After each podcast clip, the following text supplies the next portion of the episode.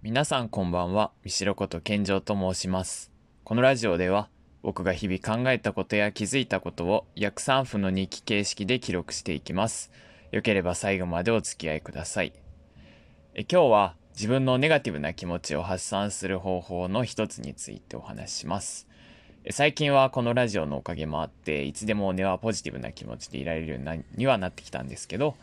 それでもたまにはちょっとしたことからついストレスだったりネガティブな思いが降りかかってくることもあります。えそんな時にしているのが、まあ、近所の裏山というかちょっとした丘の上まで登ってそこに全て置いてくることですね。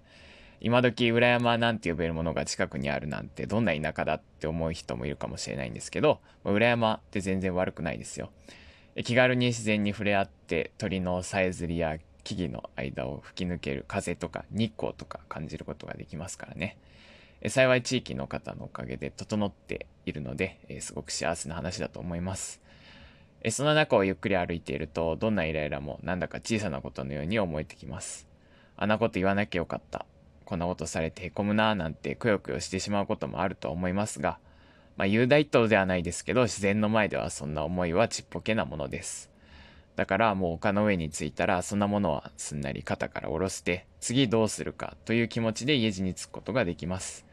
え最近は時間もあって、イライラしていなくてもよく散歩をするので、一層親しみを持って接して、え裏山からたくさんのパワーをもらえていると思います。え皆さんにはこんな習慣はありますか？え自分も他にもいろいろあるので、えまたお伝えできればなと思います。え今日はうまくまとまっていましたかね、えー少しで皆さんが何かを考えるきっかけになっていれば幸いです。えーそれでは皆さん、良い一日をお過ごしください。では、また明日。